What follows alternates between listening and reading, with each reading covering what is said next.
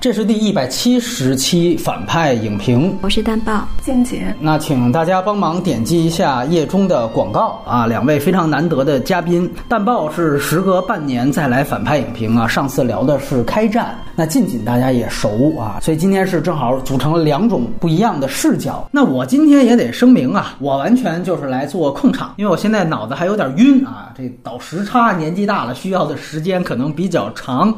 那还是先说影片信息。那这个片子呢，目前只是线上来播放，所以北美走的是电视的分级，它是 TV 十四，大体上呢和 PG 十三尺度差不多。片尾呢没有彩蛋，格式是二 D 彩色纪录片，国别美国，出品方这块啊，很多人都说这片是网飞的原创纪录片，说的跟网飞的原创剧一样。这其实是不太准确的。这个片子啊，开始就是导演二人自己来架机器拍，那后来是众所周知的奥巴马夫妇更高境界的影业来参与进来。那么由于奥巴马呢是在二零一八年就开始和网飞来合作了，他们俩担任这个网飞的制片人啊，夫妻二人，所以网飞呢才很自然的成为了本片的发行方。但是呢，他和网飞一开始就投钱。制作的那些项目还是有区别的，可能这个介入方式类似于去年的《罗马》。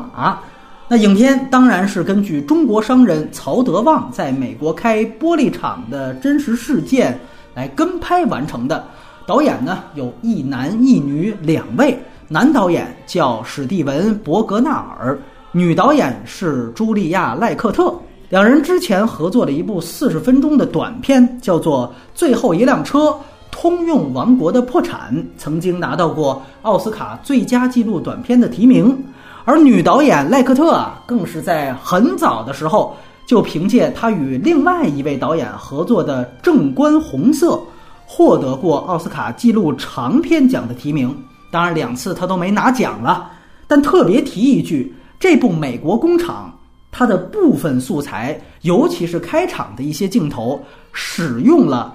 二人上次拿提名的《通用王国》破产的部分素材，那这两部电影呢，在制作上其实也算有承接关系，甚至某种意义上，你可以说《美国工厂》就是《通用王国》破产的续集。制片人当然就是大名鼎鼎的奥巴马夫妇了，那这也是这片儿现在能被广泛讨论的重要原因。影片就没有编剧和主演概念了。摄影一共有五位啊，当然这个摄影和剧情片里面的摄影指导也不是一概念，应该就是长镜了。那除了导演二人亲自长镜之外，另外三位我查了一下，至少有两位也是纪录片导演。配乐叫做查德卡农，这更有意思。他呢曾经给咱们主旋律影片《开罗宣言》担任过配乐。哎，看起来八竿子打不着的两个片儿哈，但你仔细一想，这俩片儿讲的还都是说咱们中国人到国际上去和别人打交道的题材嘛。哎，当然了，这个卡农呢，他其实也算常年混迹于好莱坞了。他曾经以非主创身份合作的片子，那就都非常有名了，比如说漫威啊、霍比特人啊之类的。但是担任主配乐师的有名的，那就是《美国工厂》和《开罗宣言》了。世界首映日啊，是在今年，也就是二零一九年的圣丹斯电影节上，影片最后拿下了纪录片门类里面的最佳导演奖。那这届圣丹斯也有很多名片了，包括我们转载海老鼠写的那部《独生子女国度》，以及今年的冲奖大热《别告诉他》，当然别告诉他是一个剧情片。那影片的成本信息暂时从缺。而它成为网大之后呢，也目前没有票房概念了。资源和字幕当然都是来自于网飞的官方。而关于字幕啊，在这个片子上线之后，还引来了一定的争议。这个我们剧透部分再谈。那影片信息目前就是这些。下面还是先来插播打分环节。那这一次呢，要不然先听听近锦的，打个六分吧。其实，对于非虚构的作品来说，一个东西能不能被大家讨论的重点是题材。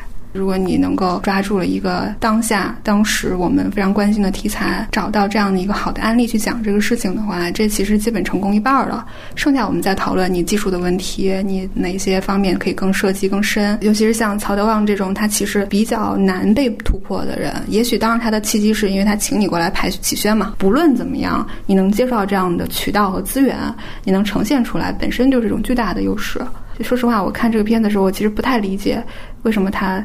呃，引起那么大的一个讨论，因为在我看来，讨论的议题其实已经非常的陈旧了。但是，劳资关系这个事情在我们舆论场中消失太久了，我们没有任何的抓手去讨论这个事情。然后，当然，毫无疑问，奥巴马的明星的光环也在。而且，我们在讨论劳资关系中出了出现了新的元素，就是我们作为一个拯救者的形象出现了。我们在讨论这个事情中，甚至有一点点优越感。我觉得这都是可以非常好的观察角度。还有一个优点，我觉得它议程设置是就非常的精准的，就是工会，它所有的素材组织就是一条美国一条中国，非常明显。这个你如果第二次你不用二刷，你拖一遍就知道，工会从一建设开始就被提出议题，到最后工厂的命运与工会紧紧联系在一起，这种。指哪打哪的议程设置，直接导致了你的讨论范围基本也就在这儿了。呃，我们且不说这是是不是一种局限，但从叙事的效率上来说是非常高超的。好，那大报也要打个分呢？我会打七点五，我会觉得它好过开战。我觉得它是把很激烈的戏剧相对淡化的表示，它呈现出来了非常多种的不同的人物类型。有资本家，有工头，有工人，有文化调节者，就比如说翻译，还有来中国参观的美国管理层。他这一千二百个小时的素材，我觉得经过很棒的拣选。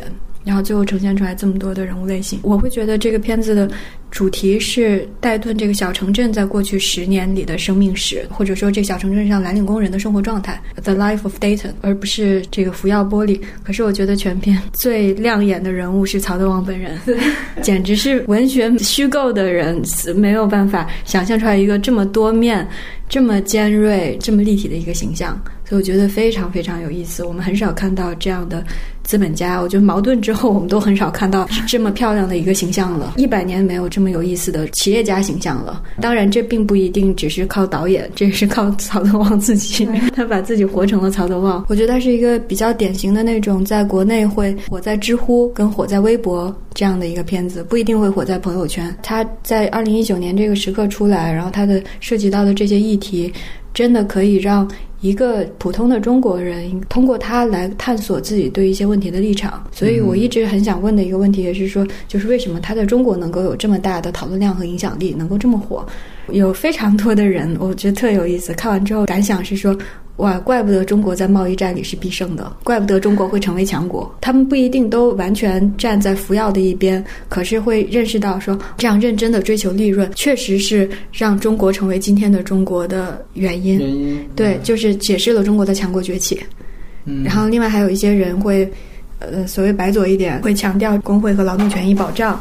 然后也有一些人是把自己带入了呃工人的立场，虽然他们在现实中做的可能不是体力工人的工作，去从九九六啊、逃离北上广啊这些角度来找到自己的共情点。也会有些人会喜欢它的结尾，就是到头来反正大家都要灭亡。嗯，然后一个黑客帝国的世界。嗯，对对对，就是 这种人可以嘲笑第一种人，就是你再在那里讲强国崛起，在对五 G 时代马上就要来临，然后那大家都要灭亡。它是一个很有时代性的一个。片子，我个人也是受到的一个启发，就是要讲好中国的小城镇的故事，然后去讲新形态的在企业的笼罩之下的新新的地点，这种空间的关系是跟过去很不一样的。是大家现在在写矿区的故事，或者是中国的工业城市的故事的时候，都是把它只在讲衰退的那那一方面，那是八九十年代的故事。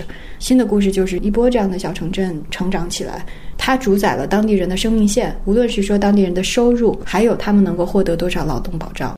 接下来呢，就开始剧透了。万言呢，这一期我也没有想到什么特别固定的话题，我们走着看就完了。当然，这个片子虽然还是纪录片，但是呢，也算有一个时间的脉络，所以呢，也牵扯到剧透的问题啊，就是最后到底是怎么解决的。所以呢，也希望大家呢是可以看完。在听，当然今天呢，因为一来是纪录片，二来呢，我们这个嘉宾阵容也非常强大啊，那我们稍微尝试一下新的流程方式。反正我就是来串个场的，所以干脆呢，由我来这个呃以问代答。我呢就就一些具体的问题呢，想先听听二位的观点。第一个呢，其实是一个就比较细节的问题啊。就是片中讨论的这个呃玻璃厂的这个服药的 CEO 啊，他呢其实有一个批评这个电影的地方，就是觉得这个电影的这个英文字幕翻译的不够。客观，其中他主要就一个细节去谈了，就是他当中呢提到了一个，大概我查了一下，是在一小时三十三分钟左右。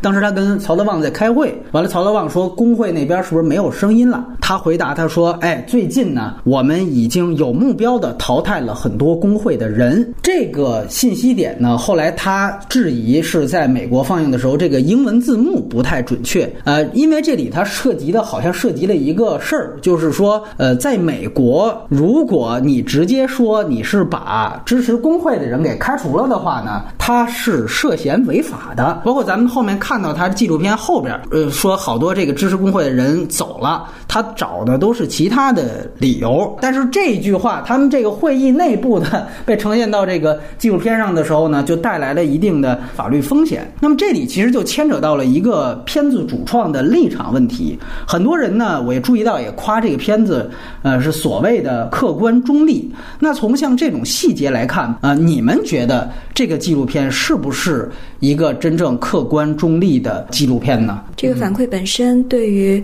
片子不客观，我觉得是没有支持性的。他的反馈只能够说明说，在会议中，呃，那么这些主管他们讲出了他们真实的意图，那么他们在执行上可能会找其他的这个这个借口了。只能说这个纪录片令人意外的，在虽然在曹德旺的同意拍摄之下，但是他没有。没有像福耀所期望的那样展现出来足够多福耀的优势和理性。如果曹德旺有这个意见，那倒是恰恰说明这个片子是更更为中立的，因为他在开拍之前是得到了厂方的充分的支持，在全程中也是有厂方的认可，以至于我觉得人类学家在会比较熟悉这种工作方式，就是在长期的合作以及说这两个导演整天在你眼睛前面出现之后，这些工厂的总管。在开会或者讨论的时候，已经忘记了这两个人是是端着摄像机的人。其实这个指责或者指控，我们是经常面对的。那你们作为记者，经常面对啊。对，但是我自己会觉得，当我们讨论一个非虚构的作品是否中立和客观，是要分不同的层面的。就我们讨论的不是一个哲学上的问题，但是我们讨论的客观和真实，其实是建立在职业标准上的、技术标准之上的。就你看这个片子中是否截取了双方的不同人的看法和声音。是否提供了足够多的解读的方案？是否呈现出了足够多的、足够的面向去让你理解这个事情？以及是否踩到了核心人物？然后你提供给一个。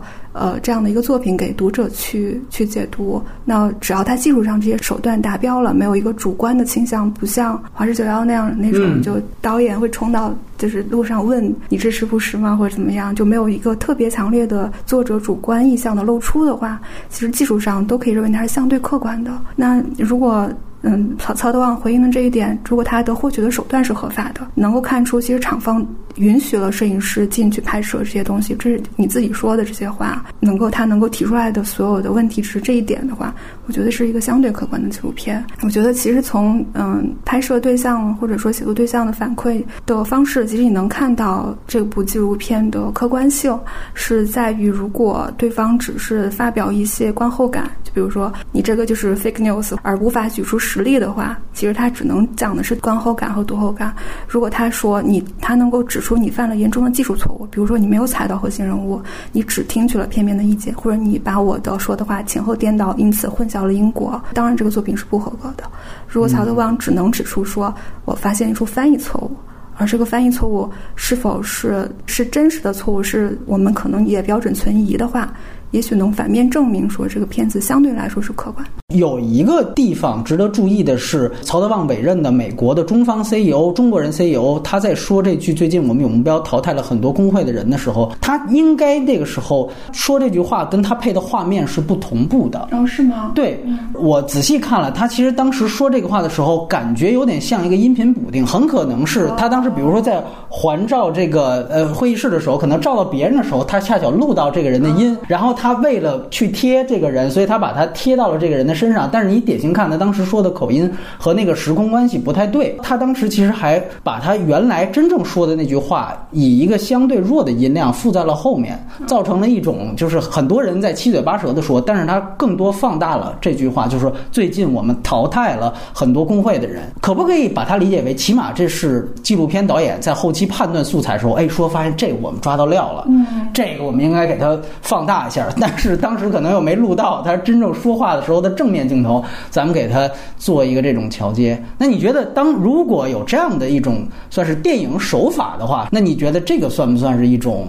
僭越了客观性的呢？我觉得，如果是就是按你说的，确实后期使用电影手法的话，确实是一种作者意识的露出了。比如说写作中，如果这种情况的话，呃，一般的处理方式是暴露作者的位置，就是我在什么地方听到他怎么说的这句话，他说了什么。而我与他的观察者位置是怎么样的？就是因为暴露所有位置的时候，他就说明此时叙述不再属于处于全知视角了。所以说，你能让读者去判断说他说这个东西到底意不意味着他是不是要 fire 这么多人，还是说他只是一个无心之过，还怎么样？比如，如果你你是在场的，你你就这段争议，你应该怎么写呢？就是说，我要叙述一下我当时在什么位置，还是怎么着？嗯，我觉得可能一个相似情况是，他是没有拍到，写作中可能是我没有亲耳听到这句话。OK，那我就说我没有亲耳听到，但是谁告诉我这句话了？哦，或者说，比如说我亲耳听到，但那时候我没开录音笔。对，因为写作中就是双引号之内的是要记录在案的嘛。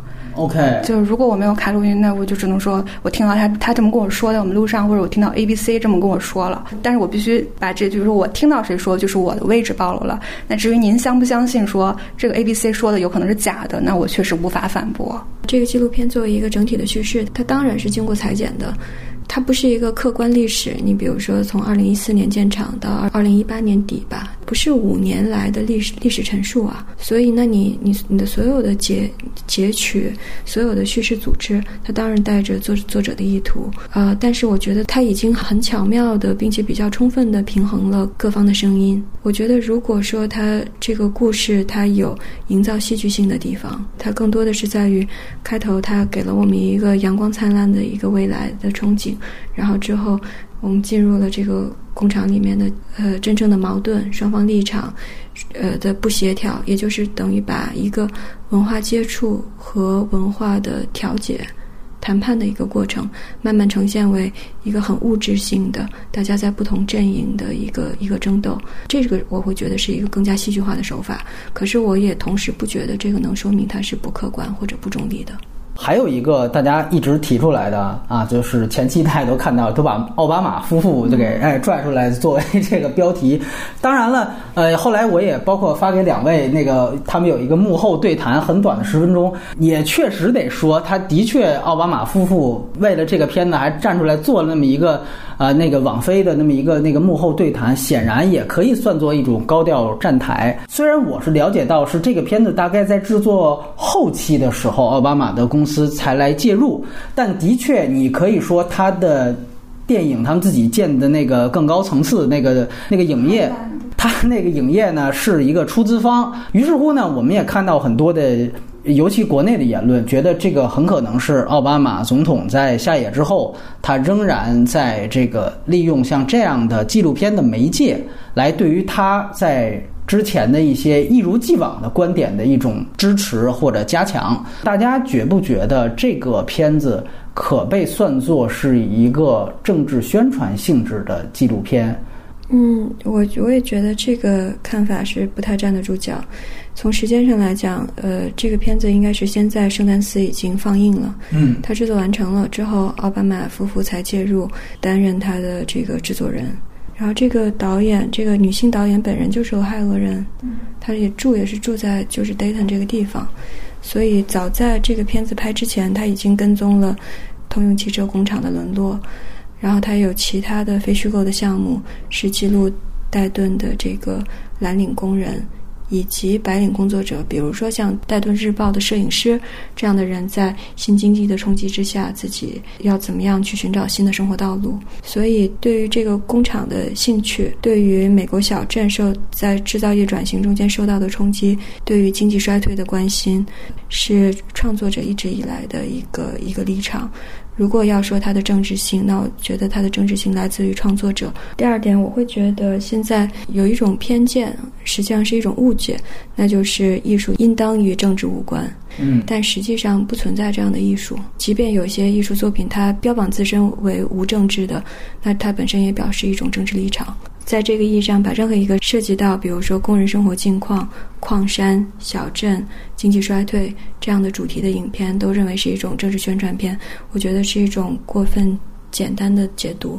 近近怎么看？对，同意大猫说法呀，因为就是大家总会把某种政治表达或者是内容与政治宣传挂钩嘛，所以只要好像涉及到这些公共议题，就背后就一定有什么见不得人的阴谋，或者是某种更大的 agenda 就诉求在支撑。嗯，但是你要把奥巴马摘出来说，他是他也不是做公益吧？为什么叫 Highland？不就是他的竞选口号？本来就是一个更对于可能民主党对他的价值体系中一个更好的世界的追求吧。嗯那其实经常在美剧里看那种大律师，他会看到某一个能够符合他诉求的案子，就把案子推上前台，我帮你打到高法或怎么样。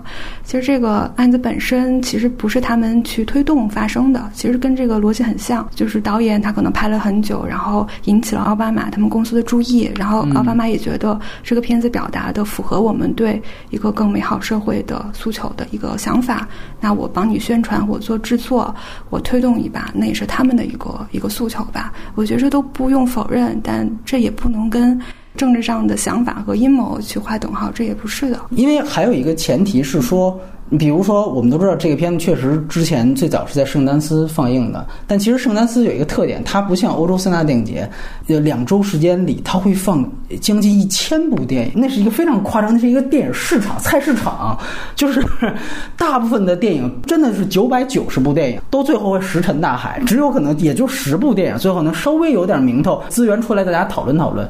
那这十部究竟它是怎么出来的？很可能确实是需要，无论是奥巴马还有其他片子，遇到是那个复联四的导演当时买了一些片子，就是啊，我利用我们的影响力去推广，确实是需要这种大牌的。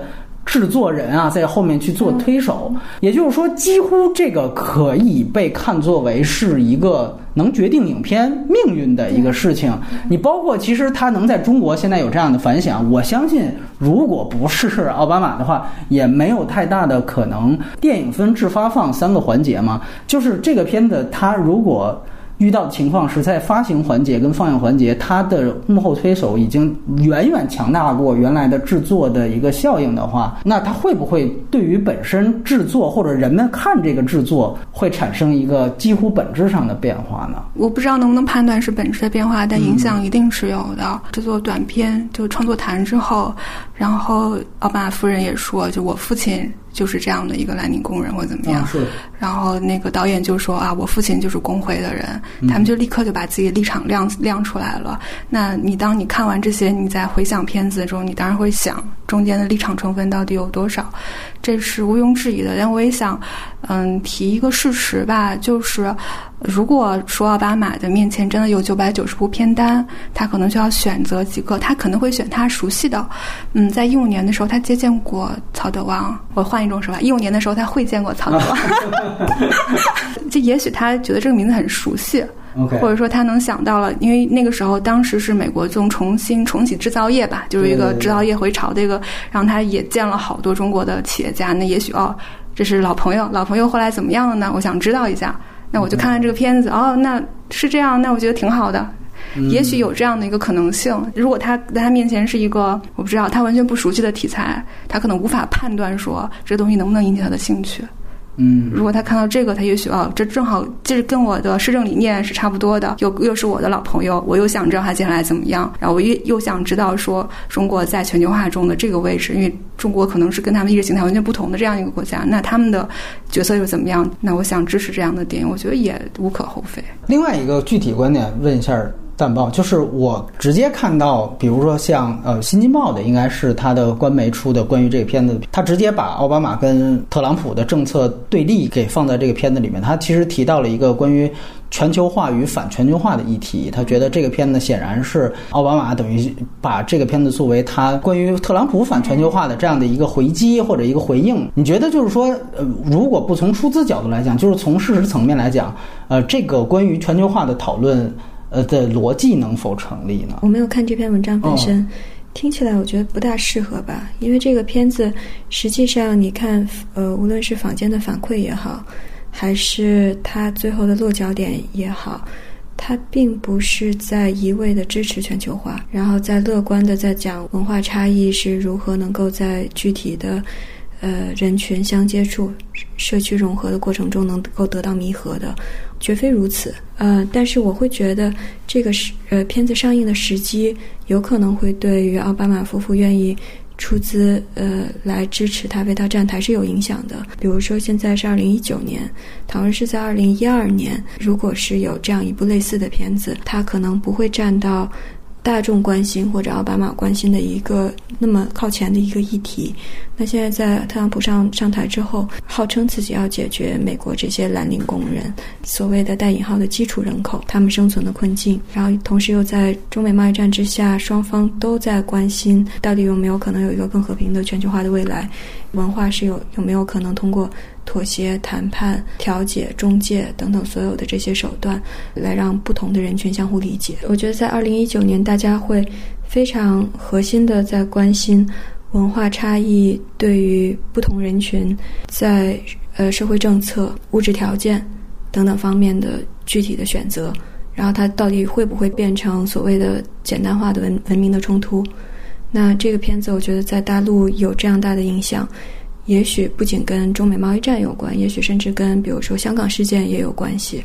所以是在这样的一个时间背景之下，我觉得这部片子如果被奥巴马夫妇跳出来，是特别可以理解的。它覆盖的时间长度不是近几年，它覆盖的恰恰是从次贷危机到今天，那也就是奥巴马上台的背景一直到今天。对，但这一切是是比如说一个女女工，她必须住到自己姐妹的房子的地下室的所有的背景。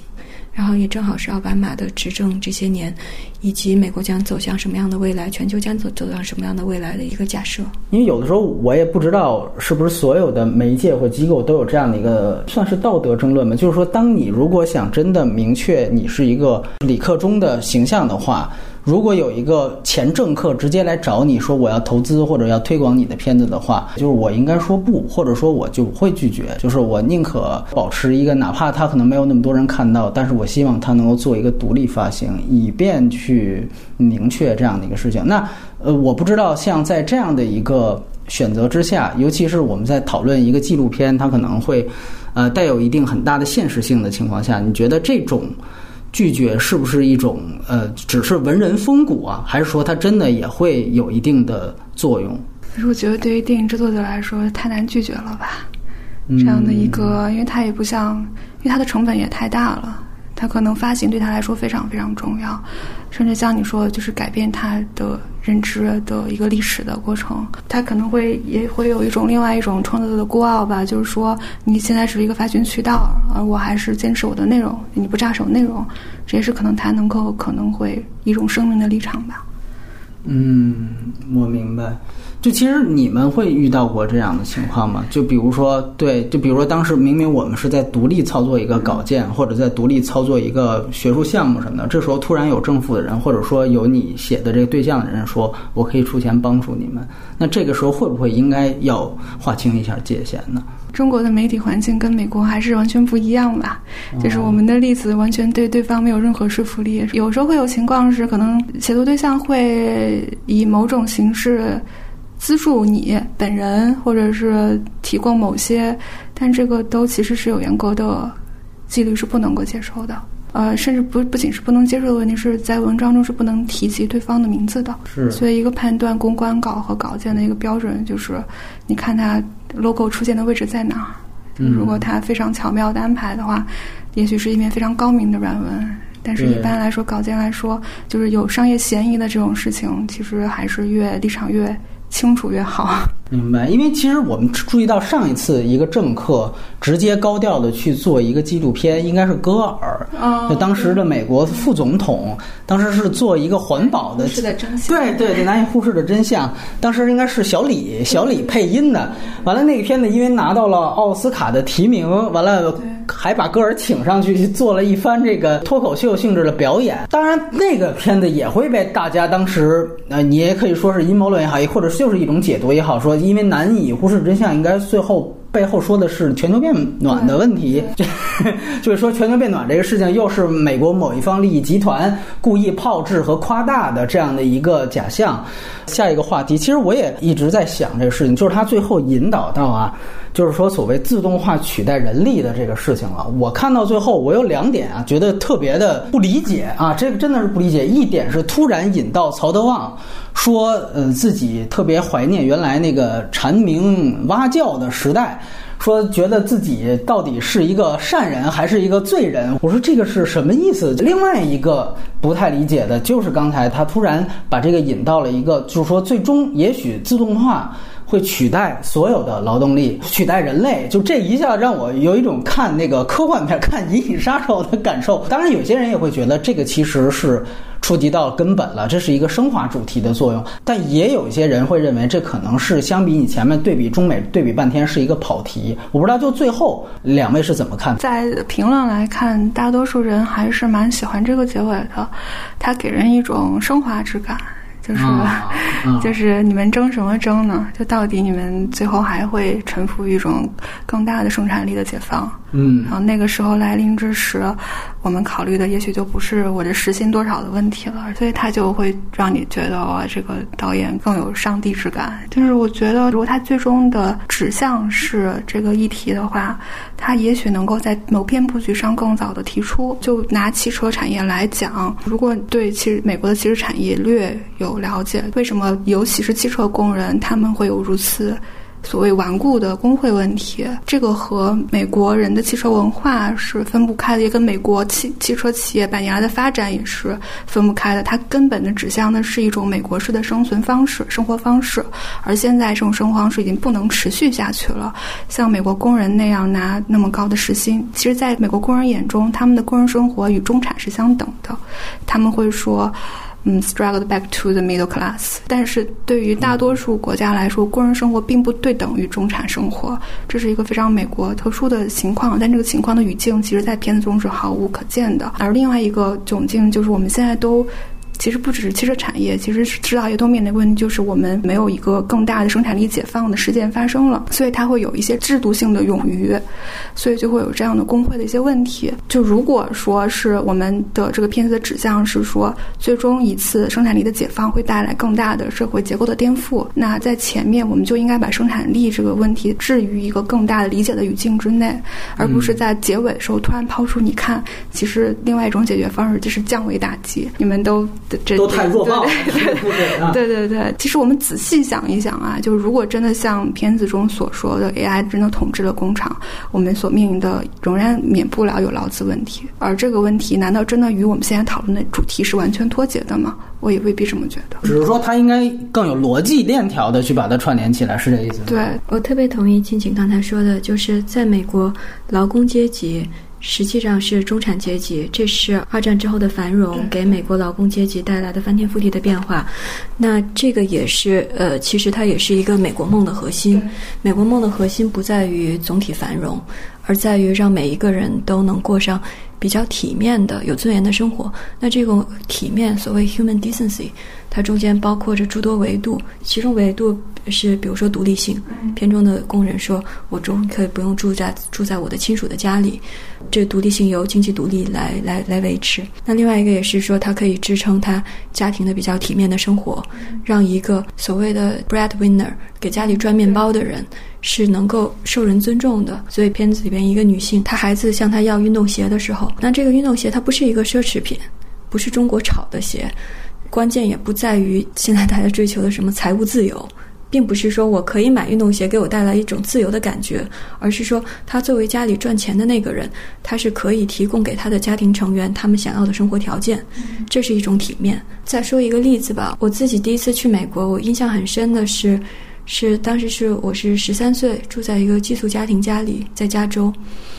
呃，一个单身妈妈带着两个孩子，四十多岁的单身妈妈。那我是在他们家住了已经好几天了，可能一周了。他妈妈说带带带我和另外一个同学去看一下他工作的环境，我才知道他是在一个大型超市里边做收银。但是呢，我在他们家的第一到他们家的第一天。这个妈妈就和她的女儿在接我从机场下来的这个车上去争论，他们该怎么样向向我介绍他们自己。我坐在后座，呃，这个妈妈说：“我觉得我们家是属于美国的 lower middle class 中产阶级中间比较低的这一部分。”女儿说：“不是吧？我觉得我们是 middle middle class 中产阶级的中心。那无论怎么样，她都不会从中产阶级中间掉下去。掉下去，他不是流浪者，她不是住在拖车上的人，她有有 house。”然后他有他的车子，呃，他可以供他的孩子去上学。但是当时对于我十三岁的我从中国来，也是一个很巨大的冲击。在中国的话，我你很难觉得一个超市的收银员是属于中产阶级的。那中国当时更更多的是处于一个金字塔结构，还远远离离社会学家们所梦想的，呃，包括执政者所梦想的那种纺锤型结构，我们还非常遥远。也就是说，我心目中我以为是属于社会底层的这个阶级，实际上在美国，他们有他们赖以建构自己社会身份认知的那些生存条件，比如说车，比如说一个属于自己的房屋。另外一方面，就是影片一直在在很强调的一个文化差异，中国的这些工人也是和九十年代我我小时候极其不一样。那中国工人现在的状态是中国强国化之后，呃，中国多少恢复了那种所谓天下观。这些工头们在居高临下的告诉工人们说：“你们比他们强，他们很慢的。你们用什么办法来巧妙的来去应付、处理、管理他们？那这个已经不是那个社会主义中国的态度。所以回到刚才的这个问题，最后的结尾是说，自动化是。”大家，你无论中美，无论是一个他们美国工人看不起的快餐店的工作人员，还是一个他们享有制造业的荣光的这样的一个技术工人，大家都在面对的是同样的一个未来。他先讲了一点，就是这个美国工人和中国工人的之间的友谊。中国工人的家属到美国去探望，好像中国工中国工人的梦，那个关于家庭、关于繁荣、关于赚钱的梦，和美国工人徒手攀岩回到中产阶级的梦，都多多少少实现了一些。嗯，可是在这里之后，第一个切到了说，那在自自动化的时代，大家其实人都会被统一取代。那这个其实是全球不分阶级、不分文化，大家所统一面对的一种未来。所以我觉得这个结尾的处理还蛮棒的。对，所以你不觉得它是跑题是吗？我觉得是一个非常自然的延伸，因为你在前面看到的，恰恰是说这些工头曹德旺那些总管们，他们想要的不是工人，他们想要的也不是更好的美国工人，他们想要的就是机器，不出差错，随便加班，不会有工会组织，不抱怨，不开玩笑，站得很整齐。他们想要的工人是机器啊，只不过说在中国，你你你雇工人比建造这种机器更便宜，同时科技还没有达到可以让这个玻璃工厂全自动化的程度。所以前面所有的一切，他们对于工人的要求，加班无怨言啊什么的，不闹事，他们想要的完美工人就是机器本身。我们过渡到说这种乌托邦的未来，其实多少是有可能实现的。所以我觉得是叙事上非常自然的一个一个进展，只不过在前面没有出现“机器”这个词而已。想想他们对于工人的衡量标准是什么？片子里面一直强调中美的差异的时候，但也一直在强调，就是说也许中美是一个共同体。双方去对方家里探望啊，骑马的那个过程，特别同一个世界，同一个梦想。也许我觉得从这个角度来说，他最后突然抛出一个自动化，本身其实也是又在反衬一个共同体概念，就是也许我们双方面对的危机也是一样的。对对啊，是这样的。就他先他他特意先讲了同一个梦想，然后讲说同一个梦想的破灭。嗯。对对，最后再讲同一个世界面临的这个这个这个共同的处境。如果按照这样一个思路往往前推导，它的所有的素材的支撑的方向，应该都是我们让美国的工人去看到真正更靠近一个机器的一个工人应该是什么样子，大概是这个意思吗？就是说，如果前面所有的素材都是为了最后支撑这个呃结论的话。那我倒不觉得，我我其实一直也没觉得这个片子的叙事是关于自动化，我觉得它是给美国人看的一个片子，然后这个片子的主角是戴顿这个小镇，它讲的是这个小镇上的蓝领工人的生活境遇的变化。那么福耀是作为另外一个人物插入进来的，所以我不太会觉得它的落点是是全球化或者自动化，那些都是工人们所面对的不同的生存境遇。这个片子我会觉得它更类似于处在导演的这个创作的序列之中，是呃通用工厂。下面的带顿，明白明白。然后之后带顿的是人的生活状态，一个三部曲的其中一个章节，类似这种。对，它是它的它它是一个 American Factory，那么它的主角是 American Town 或者 American Workers。这个片子一个不能说问题，可能它不是一个有全球化或者说对于生产力有更高理解的框架之内去思考的片子。如果是这样的话，它不会把大量素材呈现所谓文明的冲突，就会有大量篇幅讲说双方之间对于集体认同感的不同，对于如何呈现对方的不同，对于加班、对于环保等等这些不同。导演很少跳出来，跳出来这个工厂或跳出来带盾去看问题，所以在最后出现在那个自动化的时候。会有一点突兀。就如果哪怕前面他能够讲到说，为什么现在工会，尤其是汽车工会，在美国是个问题？它其实二战之后这个生产力大发展，就让企业给员工制定了一系列高福利，而这个高福利其中，比如说包括养老金或怎么样，这为什么会这么做？是因为他们对于生产力的发展是有信心的，他才能够制定养老金这么高的一个政策。如果把这个语境讲清楚的话，你至少看到结尾的时候，你能理解说，其实对于制造业来说。生产力的解放是一个前提，嗯，也许是我们讨论工会、讨论劳资关系的前提。当比如大发展已经遇到了阻碍，全球化又起来，原油价格上涨，就导致你生产力没有办法赶上你这个发展力，才会出现这么多工会的问题。那也许，如果生产力进行进一步大发展的话，那工会出再高的问题我都能满足，也有可能呀。所以说，如果他能够站在更大的理论框架去看这个事情的话，这个片子会有趣的太多了。只是说，他把嗯立论和视角都非常集中在这个镇上和这一家企业。就接下来可以还在讲啊，他省略大量的因果关系的时候，就都会觉得有有的时候会欠缺交代，是这意思。就有时候会觉得可以想的更多一点。聊到这个问题，也是进入到下一个想法，就是说这个里边前面不断的是在对比中美的差异，包括工人之间的，包括他们的矛盾。但是我有一个想法，就是说他是不是在以文化差异代替一些壁垒的问题？就是因为我也查一下，就是他这戴顿啊，原来确实他这个工厂是通用汽车的，没错。但是呢，他原来是造这个汽车组装的一个工厂，它不是这个汽车玻璃的。的专门的制造的呃厂商，所以有的时候我再去想，包括其中里面提到大量的美国工人，他提到就是说，比如原来我在通用的时候，我干十五年我都不受伤，现在我就受伤了；或者原来我在通用的时候，我如何如何，现在我就又怎么怎么样了。就是我在想，是不是有可能他的问题来源不是在于中美两国的差异，而是工种差异。就是说，他们不适应，也不是来源于他们老板是中国的，而是来源于他们原来就不是干这个工种的。而这个电影当中，好像更多去强化了呃文化之间的差异，两国之间差异，而好像在这个方面有一点避重就轻，是不是有这个问题啊？中间有一个台词，就是一个工人说：“呃，我在从零开始学做玻璃。”对。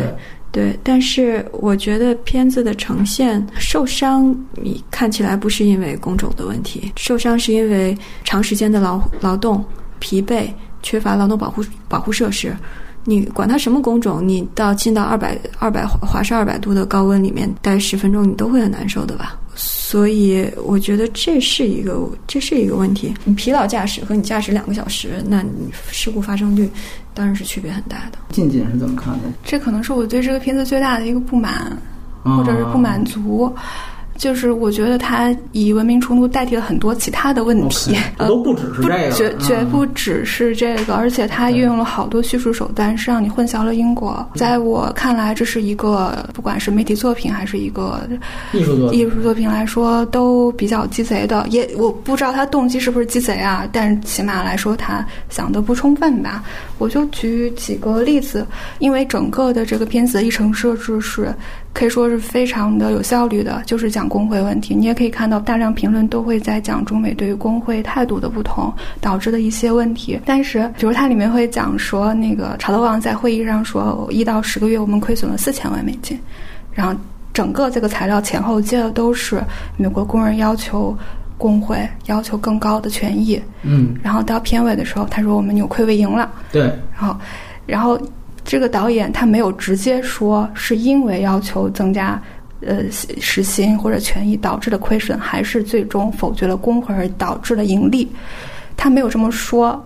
但是，因为他在材料的编排上只有这些材料前后的顺序造成了因果关系，我觉得很多观者会以为说，你看吧，人工成本这么高了，你还要求去加薪水，那你最终导致了亏损。亏损。但是我再请大家想一想，就是。玻璃制造啊，是一个高耗能的产业。即使按照片中的逻辑说，美国工人的时薪达到了十六美元每小时，比中国工人高太多。美国的天然气是中国的五分之一，然后美国的。它，比如它，比如它成本大概率可能会包括能源、对矿产税收、税收、矿产耗能、地皮、人工在其中能占多大比例？片中没有任何的材料支持，你怎么能知道在比如一六年亏损、一八年扭亏为盈中是人工的问题呢？为什么不是矿产价格上涨的问题？不是天然气价格波动的问题？不是国际产品供求比例关系改变的问题呢？你没有任何的材料支撑这些，你只是说。前面是劳动呃劳资纠纷，后面扭亏为盈或者是亏损，这些我觉得都想的太浅薄了。制造业是个非常复杂的事情，就你可以轻易算一下，说哪怕有三四千、两千个工人，一年的人工费用多少，它才有几百万美元呀？而这是一个投资巨大的企业呀。嗯，十亿美金嘛。对，那这人工费用能占多少？影响多大呢？我觉得这是非常不专业的一种行为。我如果他不是故意为之的话，那也许他确实没有想到这么多。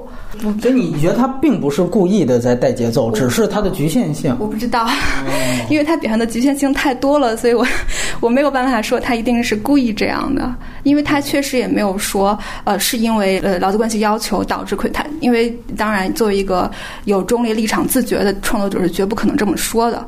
但也许能导，也许因为他对于这个背景知识。知识了解不足，而导致了这种前后因果关系的并置，就包括那个工伤的问题，也是在非虚构作品中，这样材料呈现是绝对不够的。还就是采访那个工人说，就是我五年都没生，对对，这你缺少东西实在是太多了。除了工种问题，你有没有考虑过年龄的问题？对。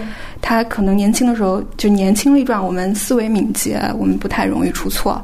那也许现在我确实就容易出错吧。年老之后，嗯，还有一个问题是，片中没有明确指出来工伤的增加与服药缺乏安全监管或缺乏安全措施有关。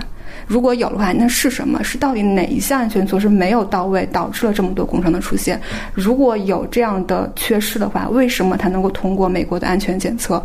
如果它通过了，那说明美国体制又出现了什么问题？这都是需要你去考量的。这个片子给我在我看来，它太所见即所得了，就别人告诉你什么就是什么。但每一个人采访对象是有局限的，他也许只是知道这些，或者是处于个人的立场，会只能告诉你这些，但是。创作者，哪怕是纪录片的创作者，应该有更深的理论框架或者更深的资料性的理解来去看这个事情。我觉得这个片子可能最缺乏的就是这些，而它大量呈现的内容是那种文明的冲突，甚至把晚会当做奇观性的展现。你还哭了怎么样？我们怎么样？就这些，当然非常有趣啊！你你看出来绝不乏味，但是。一个是这些东西，我们其实不必从这一部纪录片去获得，我们大量的报道、就文学或者是电影都能知道，我们一定是处在不同的就是文明之中的。但是如果你要是聚焦于这样的一个非常严肃的事件的话，你也许有比猎奇更大的议题去讨论。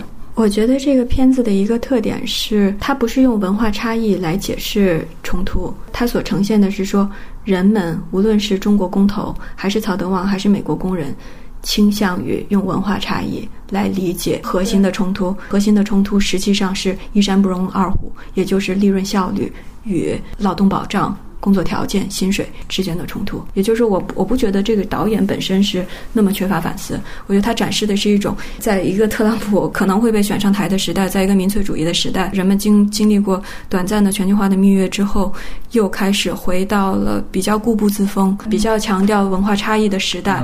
在真正的矛盾暴露出来的时候，人们仍然在拿文化说事儿。但是这个，但是这个是站不住脚的，这实际上就是一个，实际上就是很很久以来的老资冲突。我想举举两个例子，这个导演他不是拿文化差异来解释问题，而是他在呈现的是人们用文化差异来解释问题。一个例子是说，最开始我们看那个放 PPT 嘛，中国工头在向工人说，我要向你们介绍一下美国的风俗文化习惯，然后里边是各种文化上的刻板印象，这不是真正的再去了解对方的文化。当时还讲了一点说。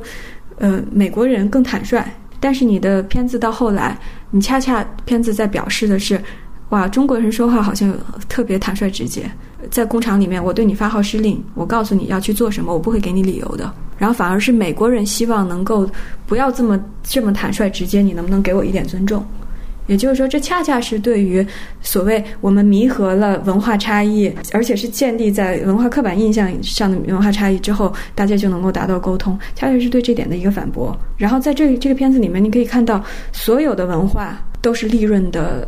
遮羞布，曹德旺是这样做的。而对于美国工人来说，当他们实际上是对劳动保障条件不满，实际上是在对薪水不满的时候，他们会说：“我们美国人不是这样办事的。”所以，我觉得他在展现的是一个二零一九年的一个非常当下的一个时代情绪，那就是大家用文化差异或者用文明的冲突来解释大家所面对的真正的问题。那你看后面的曹德旺特别好笑。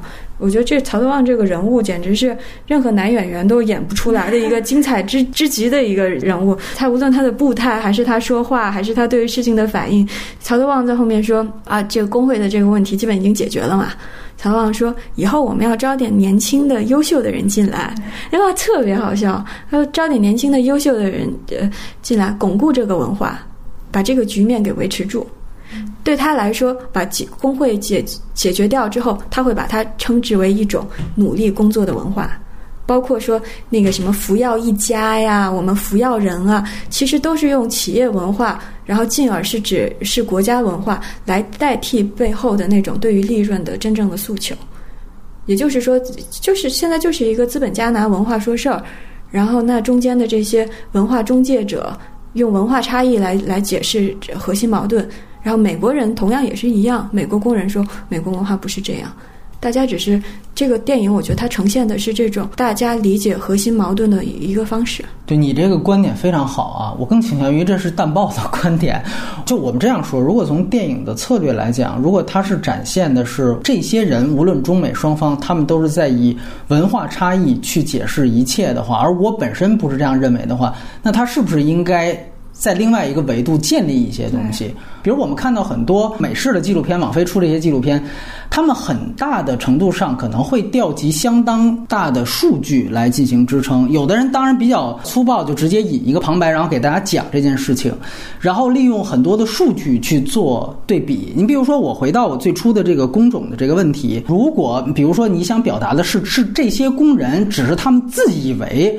是呃，中方带来的这些伤害的话，那是不是得有另外的一个对比的数据，或者直接我们做两条线？你原来如果记录过通用的工厂，那你在通用工厂里面的相关的案例，能不能和这个进行对比？如果一旦产生对比的话，也许更多的人就会非常明白，哦，你原来是这个意思。你再看，你看这些工人，他们是自以为把文化来当一切事物的遮羞布或者挡箭牌了。但是现在总让我感觉，就是导演自己也被绕进去了。所以就还是觉得，可能导演本身他看问题的角度也差不多是这样。如果他有一个更建立的角度来看这个事情的话，也许比如说他要引入第三方证人，来学者来解释一下这个事情，或者是进行对比。呃，比如说美国工人工资高吧，那它效率和中国人怎么样呢？等等一些基本的数据，然后人工在成本的核算中到底占什么比例啊？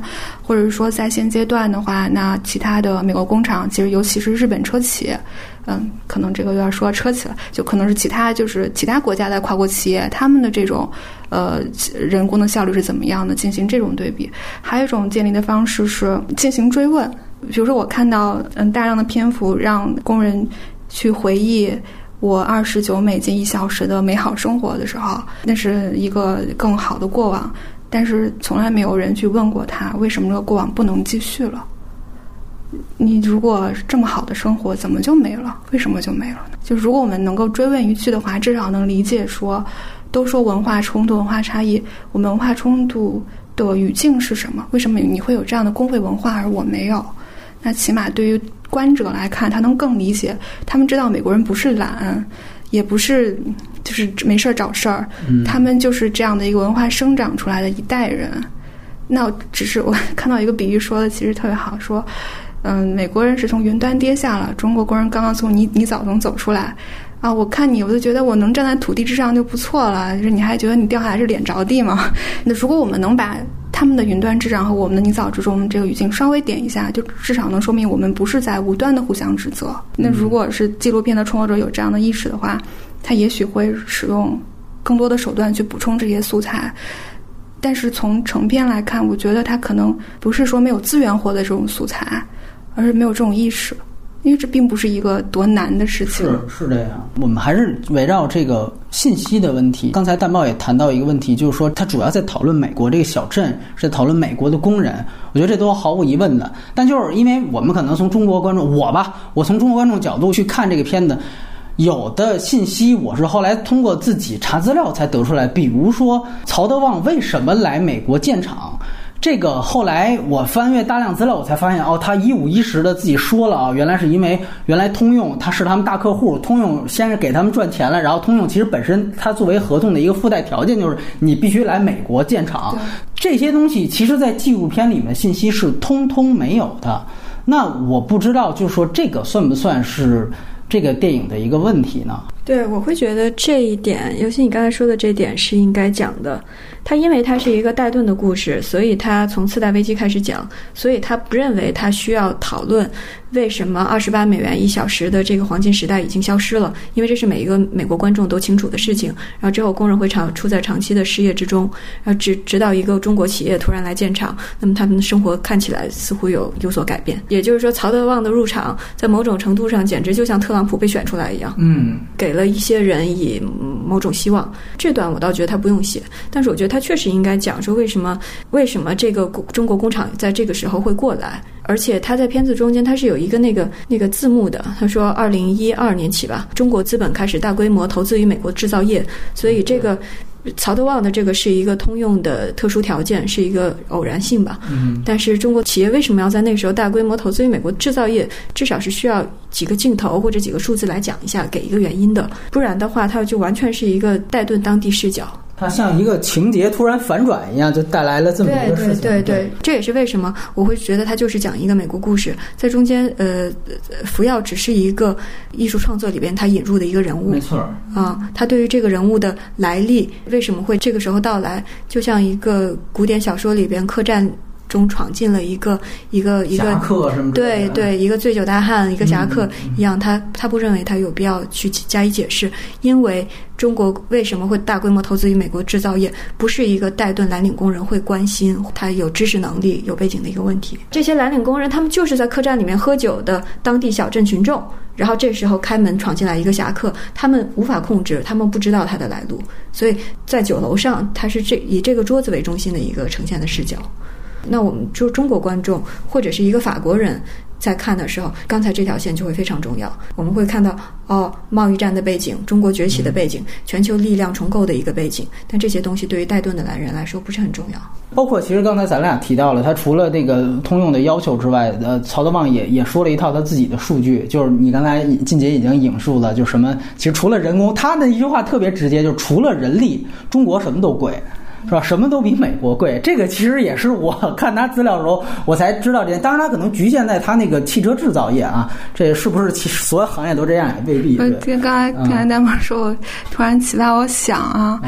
就可能这个电影本身的体量和格局就是一社区电影，咱们给他期望太高了，是吧？就可能是因为后期奥巴马加持，然后网飞上线等等这些宣传，然后国内大规模讨论，就是可能我们把它放在一个更大领的框架内去讨论，给他说应该这样，应该想这样。也许人家拍摄之初就给我的。父老乡亲看一看这样的，嗯，但是我也要提一个前情，其实也跟后面的问题有关系。就聊到曹德旺，他其实是有这样的一个背景，是说他呢之前国内其实先炮轰他了，当时写了一篇，因为说是别让李嘉诚跑了，所以后面有一篇类似标题党的文章，就说别让曹德旺跑了。完了，当时其实是说曹德旺去美国开厂怎么怎么样，那意思就指责他是汉奸行径啊，如何如何扣帽子。当时呢是曹德旺那边自己觉得我们应该拍一个纪录片来公关，是有这样的一个前情的。完了之后呢，各种原因吧，因为这两位之前不是也正好在这儿带盾拍过纪录片嘛，就那个通用最后一辆汽车什么的。当然，美方团队一进来，人家就说我们不是要做公关的，我们是要这个啊，就客观中立的，李克中的。于是乎呢，才有了这么一个就是契机，哎，接进来了这么两位这个纪录片的导演。所以按理来讲，他是绝对有大把机会，恨不得他们第一场采访可能就讲了这些。曹总肯定跟他上来肯定先讲我为什么来，对吧？你我首先我是为了我要解释，别让曹总跑了那篇文章的很多我不服的地方啊。那显然，我猜可能就是最后人家没用，是吧？那只能是这样一个解释，或者说他觉得这些不可信，只是一面之词，怎样怎样？对我觉得他用了，就是曹德旺。对这件事儿，曹德旺特别喜欢讲他的成本核算，就是因为都说他是卖国贼，说说曹德旺为什么要去美国开厂，曹德旺就说我我不是抛下中国，是因为他们真的更便宜。曹德旺是把自己降到了一个呃算账会计的这个层次来解释自己为什么要要要做这件事儿。这些东西，他天然气几块钱，人工几块钱，这些不是他要对美国人讲的，也不是他要对美国工人讲的。所以其实我觉得片方这个挺给曹德旺公关的了。他就就曹旺是故意特意老讲这些成本核算来给来来来捍卫他自己，就那其实最终我们还是没从这个纪录片里面看到他真实开这个厂子在美国的目的是啥。如果我们提到它成本核算只是借口的话，对对，如果我们期待它不只是一个社区电影的话，它当然是应该讲的嘛。就而且我如果我没有记错的话，其实当时走出去的这个风潮绝不只是制造业吧，是中国一批企业。那当然，对，包括万达收购 MC 院线也是前后那个时候，这是一个国潮啊。而且而且，曹德旺在他自己的书里头写过他进入戴顿这个的一个心路历程，就特别推荐大家。这么说给他打广告了。嗯，你你都通读了，太厉害了。就是特别推荐大家去看一下这本书，里面讲了大量的，就你会知道曹德旺何以成为曹德旺。是不是？我我我我觉得我们就不用在这打哑谜了。就是说，因为我看这片子开头，我也很懵逼。就是尤其提到他说上来就亏四千万美元，我就会觉得就是。您来这儿开场到底是为了什么？就包括你提到，如果你把它放到一个国家背景上的话，就是一批当时的中国的资本，无论是呃官方还是民间，都去美国收购，包括还有那个吴晓辉那种，是吧？那么你就会明白它到底是属于哪类，因为有一些我相信一定是意识形态层面的，有一些可能就是觉得美国好赚钱，这绝对是不一样。还有一些是可能就是为了大单子，完了他不得不去建厂。制造业其实更多还是看成本吧，数字我记不太清了。他大概说投了一千五百多万，然后。哪里有找一千五百吨？当地政府补了三千多万，其实基本打平了一个状态。地皮没花钱。对对对对对，它基本是成本打平的，而且天然气那么便宜，而且当电费也便宜啊。电费便宜，然后因为玻璃是一个运输成本非常高的一个产品嘛，还有通用的那个要求，就美国汽车必须要用美国本土生产的玻璃嘛，嗯，等等这些东西，它都是非常现实的考量，然后。那书里就他们还透露出了一点点就企业家的傲慢，就是因为他这个地皮是从犹太人手里拿到了，哦，就是他写那种我比犹太人更犹太人更聪明的一种。一种个人的情绪的体验也非常明显，就是你要说它目的是什么呢？可能就总之上的总和吧。嗯，这其实还是以经济目的为主，是吧？你的判断是这样？我也觉得是。他曹德旺在乎的就是经济指标，但是我觉得片子它有意思的就是，就是它是一个经济指标的考量。可是你看到曹德旺，比如他在跟工头工人宣讲的时候，他会说：“咱们来这儿是报国为民。”啊，是是是，对，所以他都会他他会最后落到一个文化问题上。然后他做一个道德道德协商，甚至是道德的挟持，但是他实际上就是就是在算账。但是呢，他有不同的层次。你比如说，他对工人，他不会说咱们来这儿因为因为便宜，那样的话，工人们怎么去接受他在远离家乡拿的跟国内一样的钱？他会说咱们要给美国人看一看。下一步就是工人们在碰到各种矛盾的时候，工人们会觉得这是美国人的问题。嗯他不会觉得这是一个制度问题，这是一个经济问题，但实际上根儿上都是利润问题。对，然后另外一个就是说，关于他这里面提到的，就是说关于工会这个问题，中国工人跟美国工人这个工作方式的不同，它是不是会最终又引入到一个二元论，就是还是公平和效率的二元论呢？虽然说它整个意识设置的核心是工会，但是工会的作用在这个片子中讨论的是完全不足够的。就也许他觉得对于美国观众，尤其是戴顿当地的当地的居民来说是毋庸置疑，大家都知道。但是可能作为外来就是观者来外来的观者来看这部电影的时候，我是不知道就是这个工会到底如何能够影响这个这个厂工厂的运作，以及如何影响它的利润和效率的。所以这个是完全没有讨论的。嗯，另外一个没有讨论的点，也许这个对于美国创作者实在太过艰难，就是中国的工会的运作，就是福耀在中国的工厂是有工会的，而且在电影中是有呈现的。对，他那个工会其实是他是他妹夫还是怎么着的，是吧？那个工会会长，他这啊，但是，嗯，可能比较有意思的是，就很多工会和党委是合二为一的。对对对对，他妹夫既是党委书记，又是工会的这个头儿，哎，对，又是他妹夫，对哎对对，而且不仅是党委，他和团建和妇幼还有什么啊都是都是一起的妇。联，对对对对对，就嗯如果他能够稍微呈现一点，比如在中国工厂中工会的运作方式是怎么样的，能够也许能让我们就从更大的程度去理解这个工会对双方来说这个词儿意味着什么。尤其是看完各种评论之后吧，也是在想的一点，就如果导演不是那么贴着去拍摄，也稍微有一点建立感，有一点理论的支撑的话，也许我们会避免这种二元论的讨论。工会这种事情就好像变成了。要么你有就是妨碍企业发展，要么你没有就连基本人权都没有了，对，然后你就只能徒手去捡玻璃的这种状态，啊就好像不是天堂就是地狱。就是为什么我们要在这样的既定的框架之内去讨论这样一个非常复杂的议题呢？除非引发的结果就是站队，就要么你支持吗？我还是不支持呢？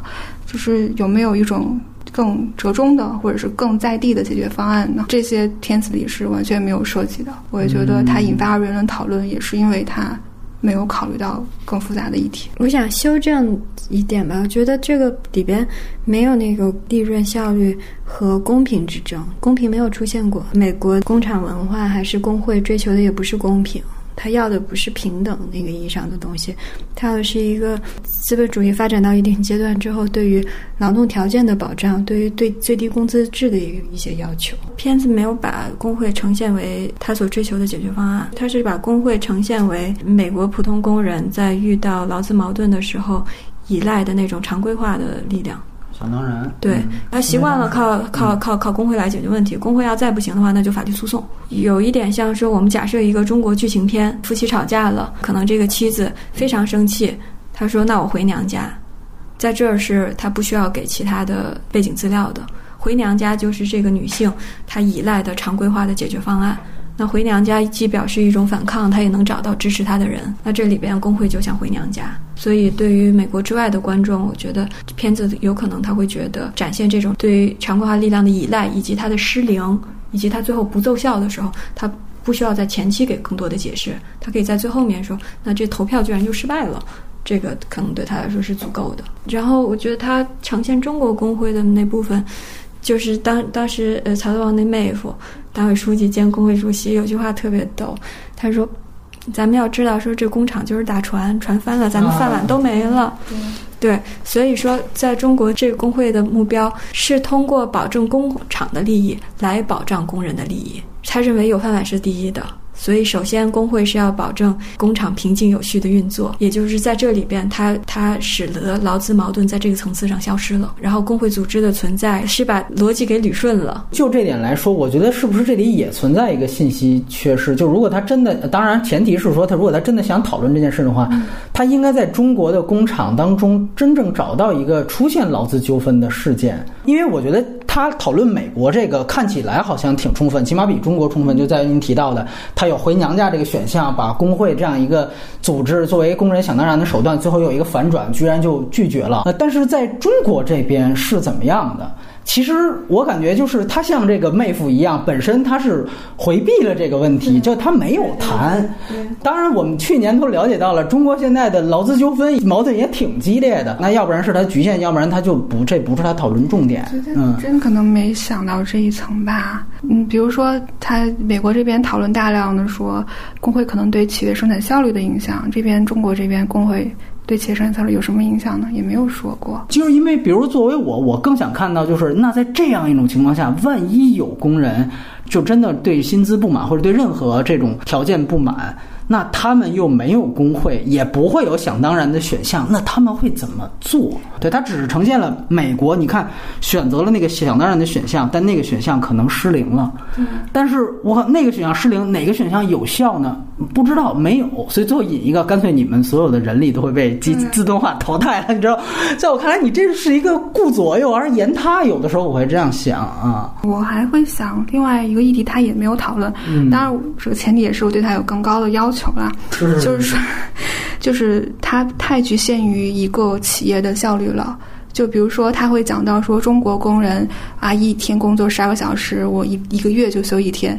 他采采访了大量的女工，然后那个女工就说，其实我有两个孩子。你说他采访了中国大量对，有有有一些女工不是大量，或者一些工人，然后工人就说我有两个孩子，他会有同事说我一天工作十二个小时，一个月只休一天。其实他背后隐藏的一个社会议题就是留守儿童，而背后这种留守儿童的问题可能是几代人才需要解决的，需要投入巨大社会成本的问题。它不是一个企业的效率能够一时的就盈利能够涵盖或能够掩饰的。那这个问题，如果他能够有更深的理解，他。也许能跳出说，我一定要以一家企业的利益来看这个事情的角度，他也许能跳到一个更大的角度去看这个事情。它形式上，因为他又不做画外音，然后他同时呢又片子想要拍的像流水一样比较缓，不要太浓墨重彩，他这个风格就让中美两边的观众都需要花更多的力气来把。中间的线连到一起，但是呢，如果如果它更浓墨重彩一点，我估计对它是政治宣传片的批评会更多。比如，如果像你说的，如果做两条线，通用是什么样，这个是什么样，那对比，那肯定更多批评说这是一个文明的冲突的问题，或者美美国资本家是不是比中国资本家好？所以我觉得他是想要淡化那些问题，那要费更多的功夫。就比如说，其实像静静说的留守儿童这个问题，我不觉得是离片子很远的问题，它是一个既有直接呈现。而且又是直接保证了，呃，服药的劳动力来源、服药的工资，使得服药能够站得起来的背景，恰恰就在于它可以建这种园区，然后女工可以远离家乡。这也是为什么工人会愿意不戴手套去拿玻璃，否则的话，美国观众理解不了。那是因为中国的城乡城乡收入差异。对，那你为什么能够工作十二个小时，一个月只休两天？因为你的家庭不在这儿，你的家庭在老家。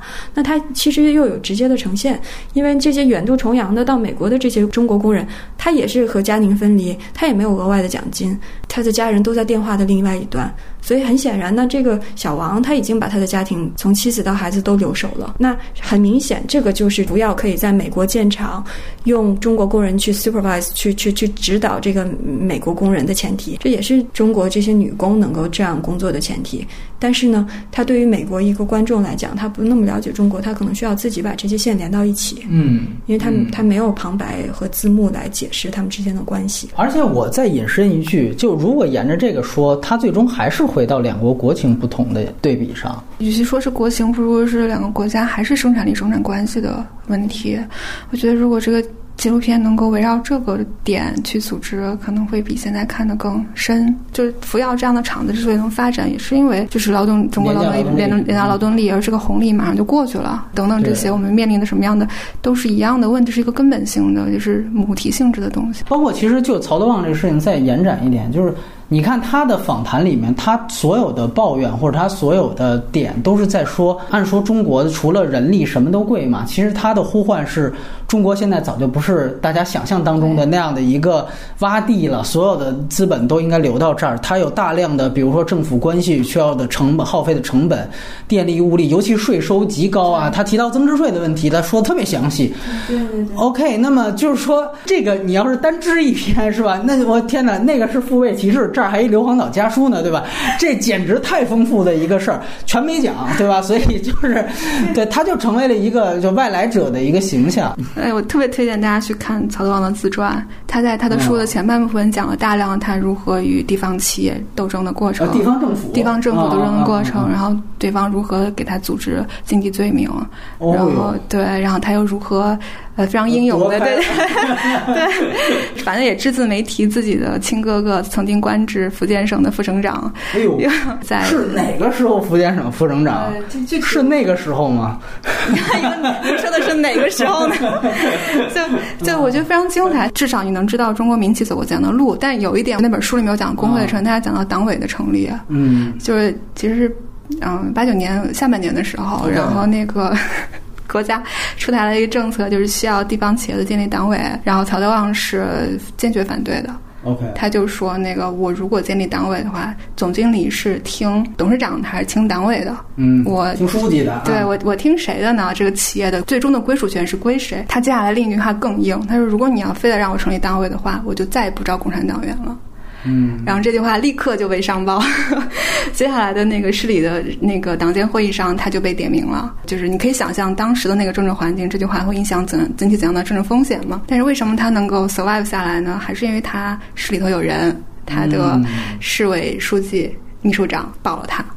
你看看，对，然后，但是那个书非常有意思的是，就像这个天子避开中央工会这一点的时候，那个书那个书里面避开了到底谁听谁的这一点，是，就对，避之不谈了，避之不谈了，对对。接下来他立刻就叙述说，我随后就成立了这个党委，我还把什么就是党支书可以兼任工会主席，然后我们建立下一系列的什么光荣的战绩什么什么的。如果要写民营企业是非常有意思的事情。其实我想说的一件事情就是说，关于纪录片啊。其实有的时候没有那么多直接，因为直接的东西都太狭隘或者太太低级。就是你只需要我把刚才静姐说的那段素材，去找几个人采访，对对对，找几个采访，我做一下呈现，对，马上就变了。整个观众看完你这片子得出的这个结论，很可能就是完全另另一种。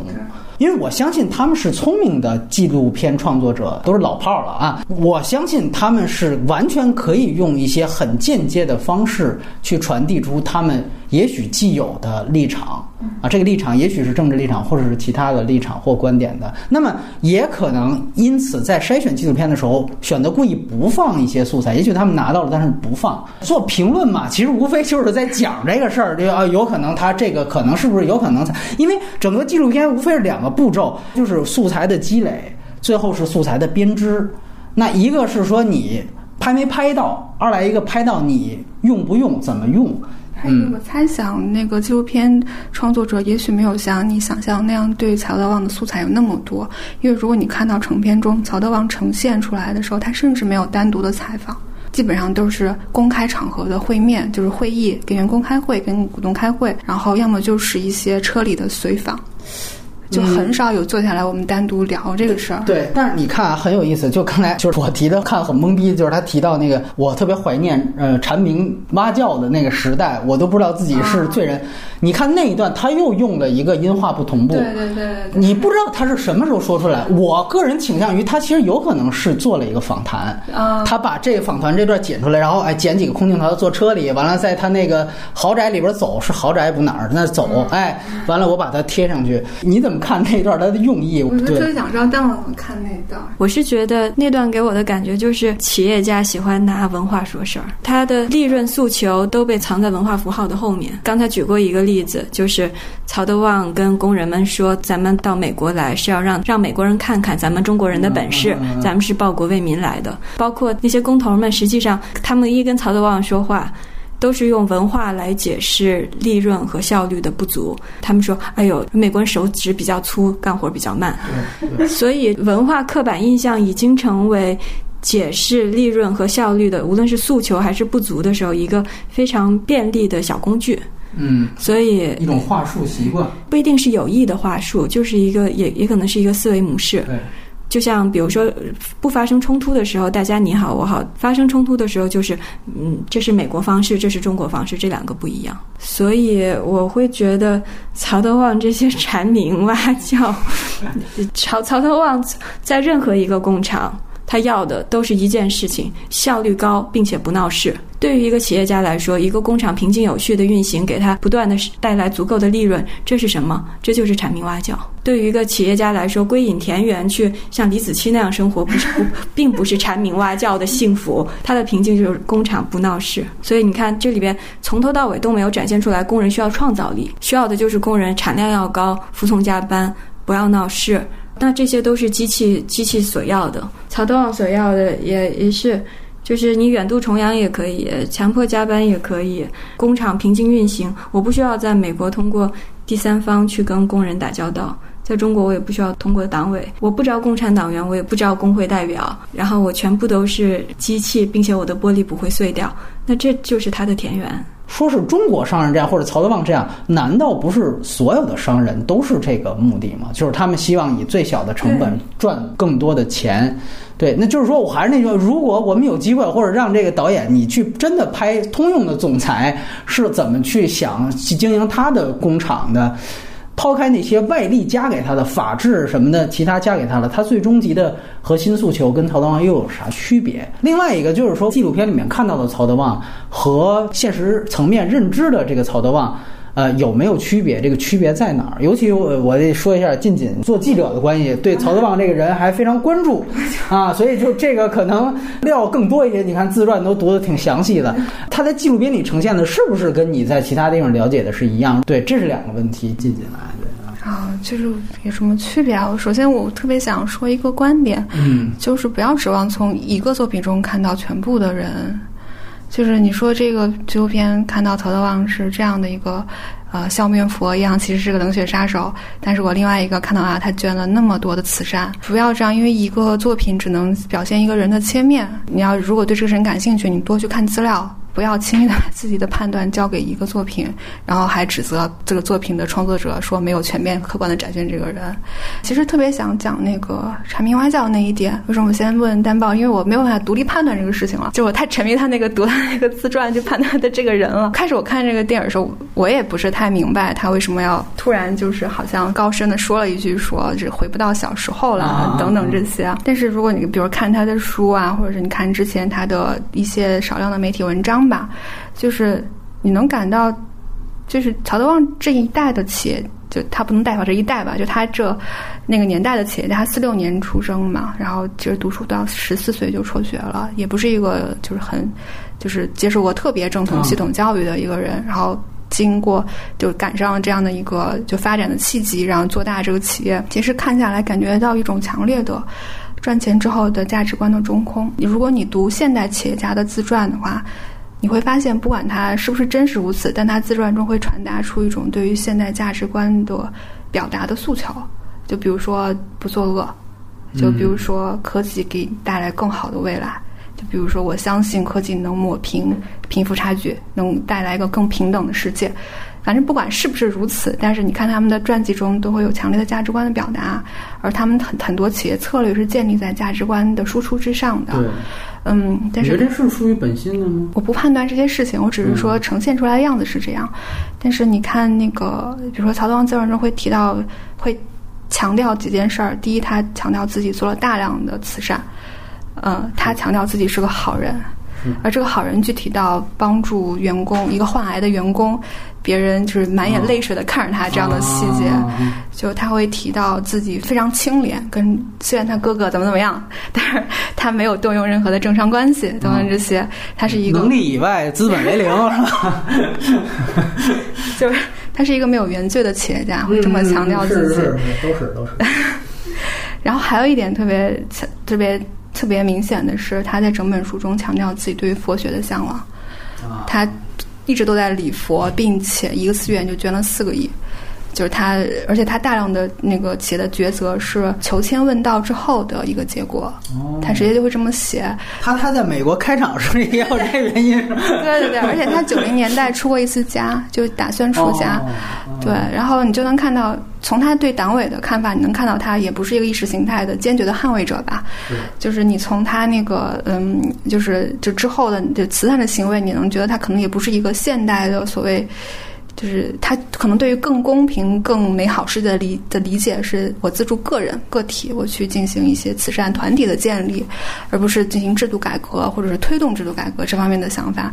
而你从他礼服也看待，他具有巨大的精神的需求，而这个需求也许建立在一种对于更形而上的思想的，就是依靠上，也许建建立在相愿之上。这种相愿可能包括我。蝉鸣蛙叫，我小时候美好的世界，包括他很多演讲里会说，就是我现在有钱了，但是我还是觉得小时候过得很好之类的这种 bullshit，就是 就是他会就仍然是觉得就是他需要有一个更彼岸的存在，而那个更彼岸的东西不是一个特别现代的价值观，而是一个情感的诉求。嗯，就是我这么看的，就是综合下来的一点个人的不负责任的猜想。那我回头结合这个问题，那你觉不觉得？他当时在说那段蝉鸣蛙叫的时候，纪录片也想引证或者也想呈现出来，就是说他本身也是向往公平，也是向往一个更好的一个社会状态的。然后马上去切到他在美国就开始各种跟底下人把知识工会人给开了，这是不是也反映出他的一种啊虚伪或者这个人格特点呢？如果从呈现的效果，也许他在讲阶级可能更强，在讲这两个段就是他的指向上。就阶级，就是因为曹德旺所向往的那个平静、蛙叫那种，那种是他们这种阶级所要达成的。也许依赖就下面那个镜头，他们人努力工作才能完成的一个事情。而嗯，工人们的生活环境，哪怕死活不在蝉鸣蛙叫那个范围和考虑的序列之内。就如果我特别诛心，也许他讲的是阶级，也许他没有想到更。多的更多维度的事情，或者他展现的就是你提到就是曹德旺的局限性，他思想局限性，他根本没意识到他的蝉鸣蛙叫是需要通过这样的一个血汗工厂的形式来来完成或者达到的，是这个意思。通篇都感到的是作者的局限性。哦，好吧。我觉得他是一个特典型一福建人，一个福建企业家。对，无论是慈善的这部分，还是对于利润的一些不太遮掩的诉求。不过，另外一点，我觉得很重要的是，它的制造业它是做玻璃制造，而且是汽车玻璃制造，它是 to B 的，不是 to C 的。因此，它不需要去讲一套大众在现代化文明化之后更加认可的那套价值观来促进它，来促进它的销量。它如果比如说它是办私立学校的，或者它是卖麦片儿的，那都完全不一样。它没办法这么堂而皇之的来来来讲的。它汽车玻璃，嗯，对对对，对他甚至不是，对它甚至不是你你家里装修要买的玻璃。所以这个我觉得是理解他。能够如此表达他的价值观的一一点，嗯。嗯，哎，所以，嗯，你觉得这纪录片里面表达是曹德旺看到了福清跟俄亥俄的戴顿有这样的共通性，还是说，呃，你看到了觉得纪录片的导演看到了这两个小镇有共通性，还是你觉得应该体现共通性，但他们都没看到呢？我觉得纪录片导演有看到，但我觉得纪录片导演他没有那么关心中国，他把中国和中国人是作为美国工人所遭遇的一个外力，对美国工人和这些中国人结下友谊，然后双方的相互探索什么的。但是他比如说他拍那些美国的管理层到中国来来参观的镜头，工业园区的状态，我觉得他不只是要做一个文化展演，春节晚会什么的，很明显福耀在福清和和通用以前在在戴顿状态非常像，广袤无垠的工厂，然后这个小镇。上没有别的东西，以至于他们想要奖励美国人，想要奖励一个工人到中国来玩的时候，你不能说我奖励你去福耀总部，我只能说我奖励你去上海，因为上海很像曼哈顿。那静姐，你觉得曹德旺跟其他商人有什么区别呢？觉得在商人逐利、就商廉、商人重利轻别离之上没什么区别，但是就是说这个片子一个亮点就是，也许在曹德旺素材不够。足够多的情况下，让他塑造了一个特别活灵活现的商人的形象。OK，啊，其实这个片子出来之后，我看好多公众号会以职场的那个形态去分析曹德旺啊，你作为一个老板应该怎么怎么样？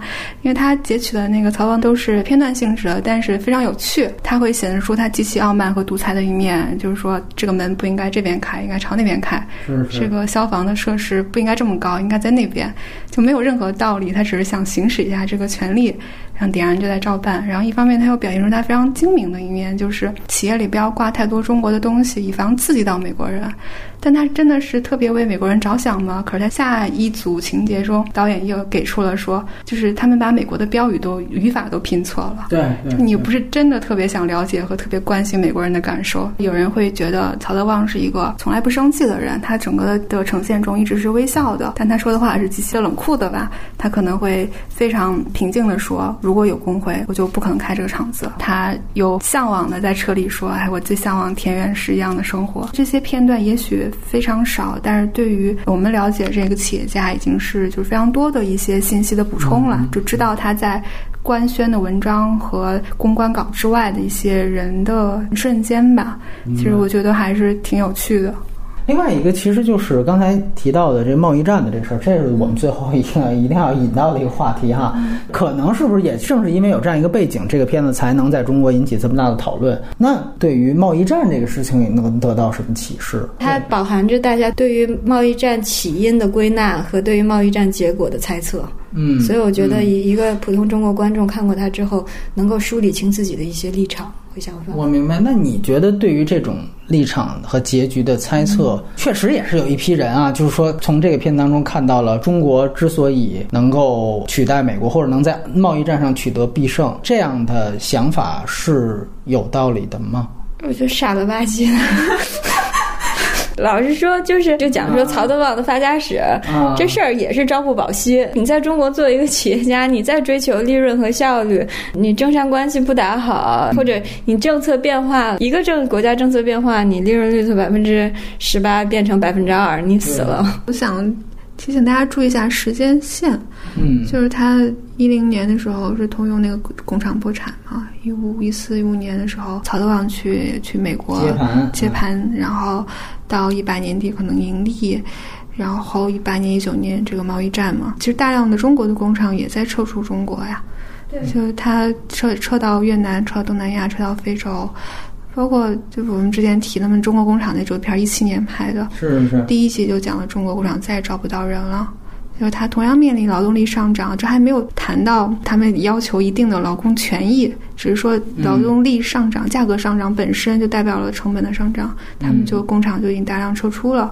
所以我们真的能说我们是贸易战中的稳赢的那一方吗？或者怎么样？大家可以再考虑一下。是不是还有一个问题，就是说，就是哪怕仅就在这个纪录片当中，他谈到的也是一个制造业当中，尤其说具体到是汽车制造业当中制造玻璃的两个厂商的对比，可能在其他的行业。业，哪怕我们回到电影行业，其实你也都不能用同样的，比如说这边注重效率，那边注重公平，就这么去套一切行业，尤其是一些要需要涉及到创新的行业，可能这都是也许是提醒大家注意的一点，它不能套用到三百六十行，可能更牵扯到思考，不要有一种快捷键一样的模式吧。一提到公民效率，立刻你就觉得自己好像理解了这样事情的逻辑，比如多看看语境啊。其实我我非常有感触的是，看到奥巴马。创作谈的时候，对方就问他说：“你现在干什么都行，你为什么要做这个？”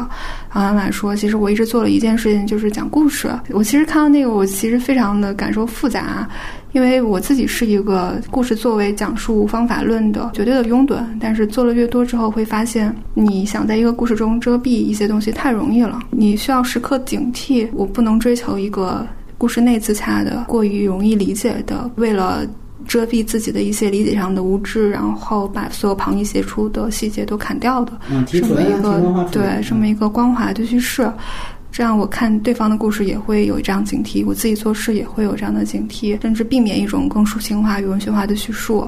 我们是不是都有一个更大的不要沉迷于故事本身的合法性上？就觉得奥巴马还是挺狡猾的，是这意思吗？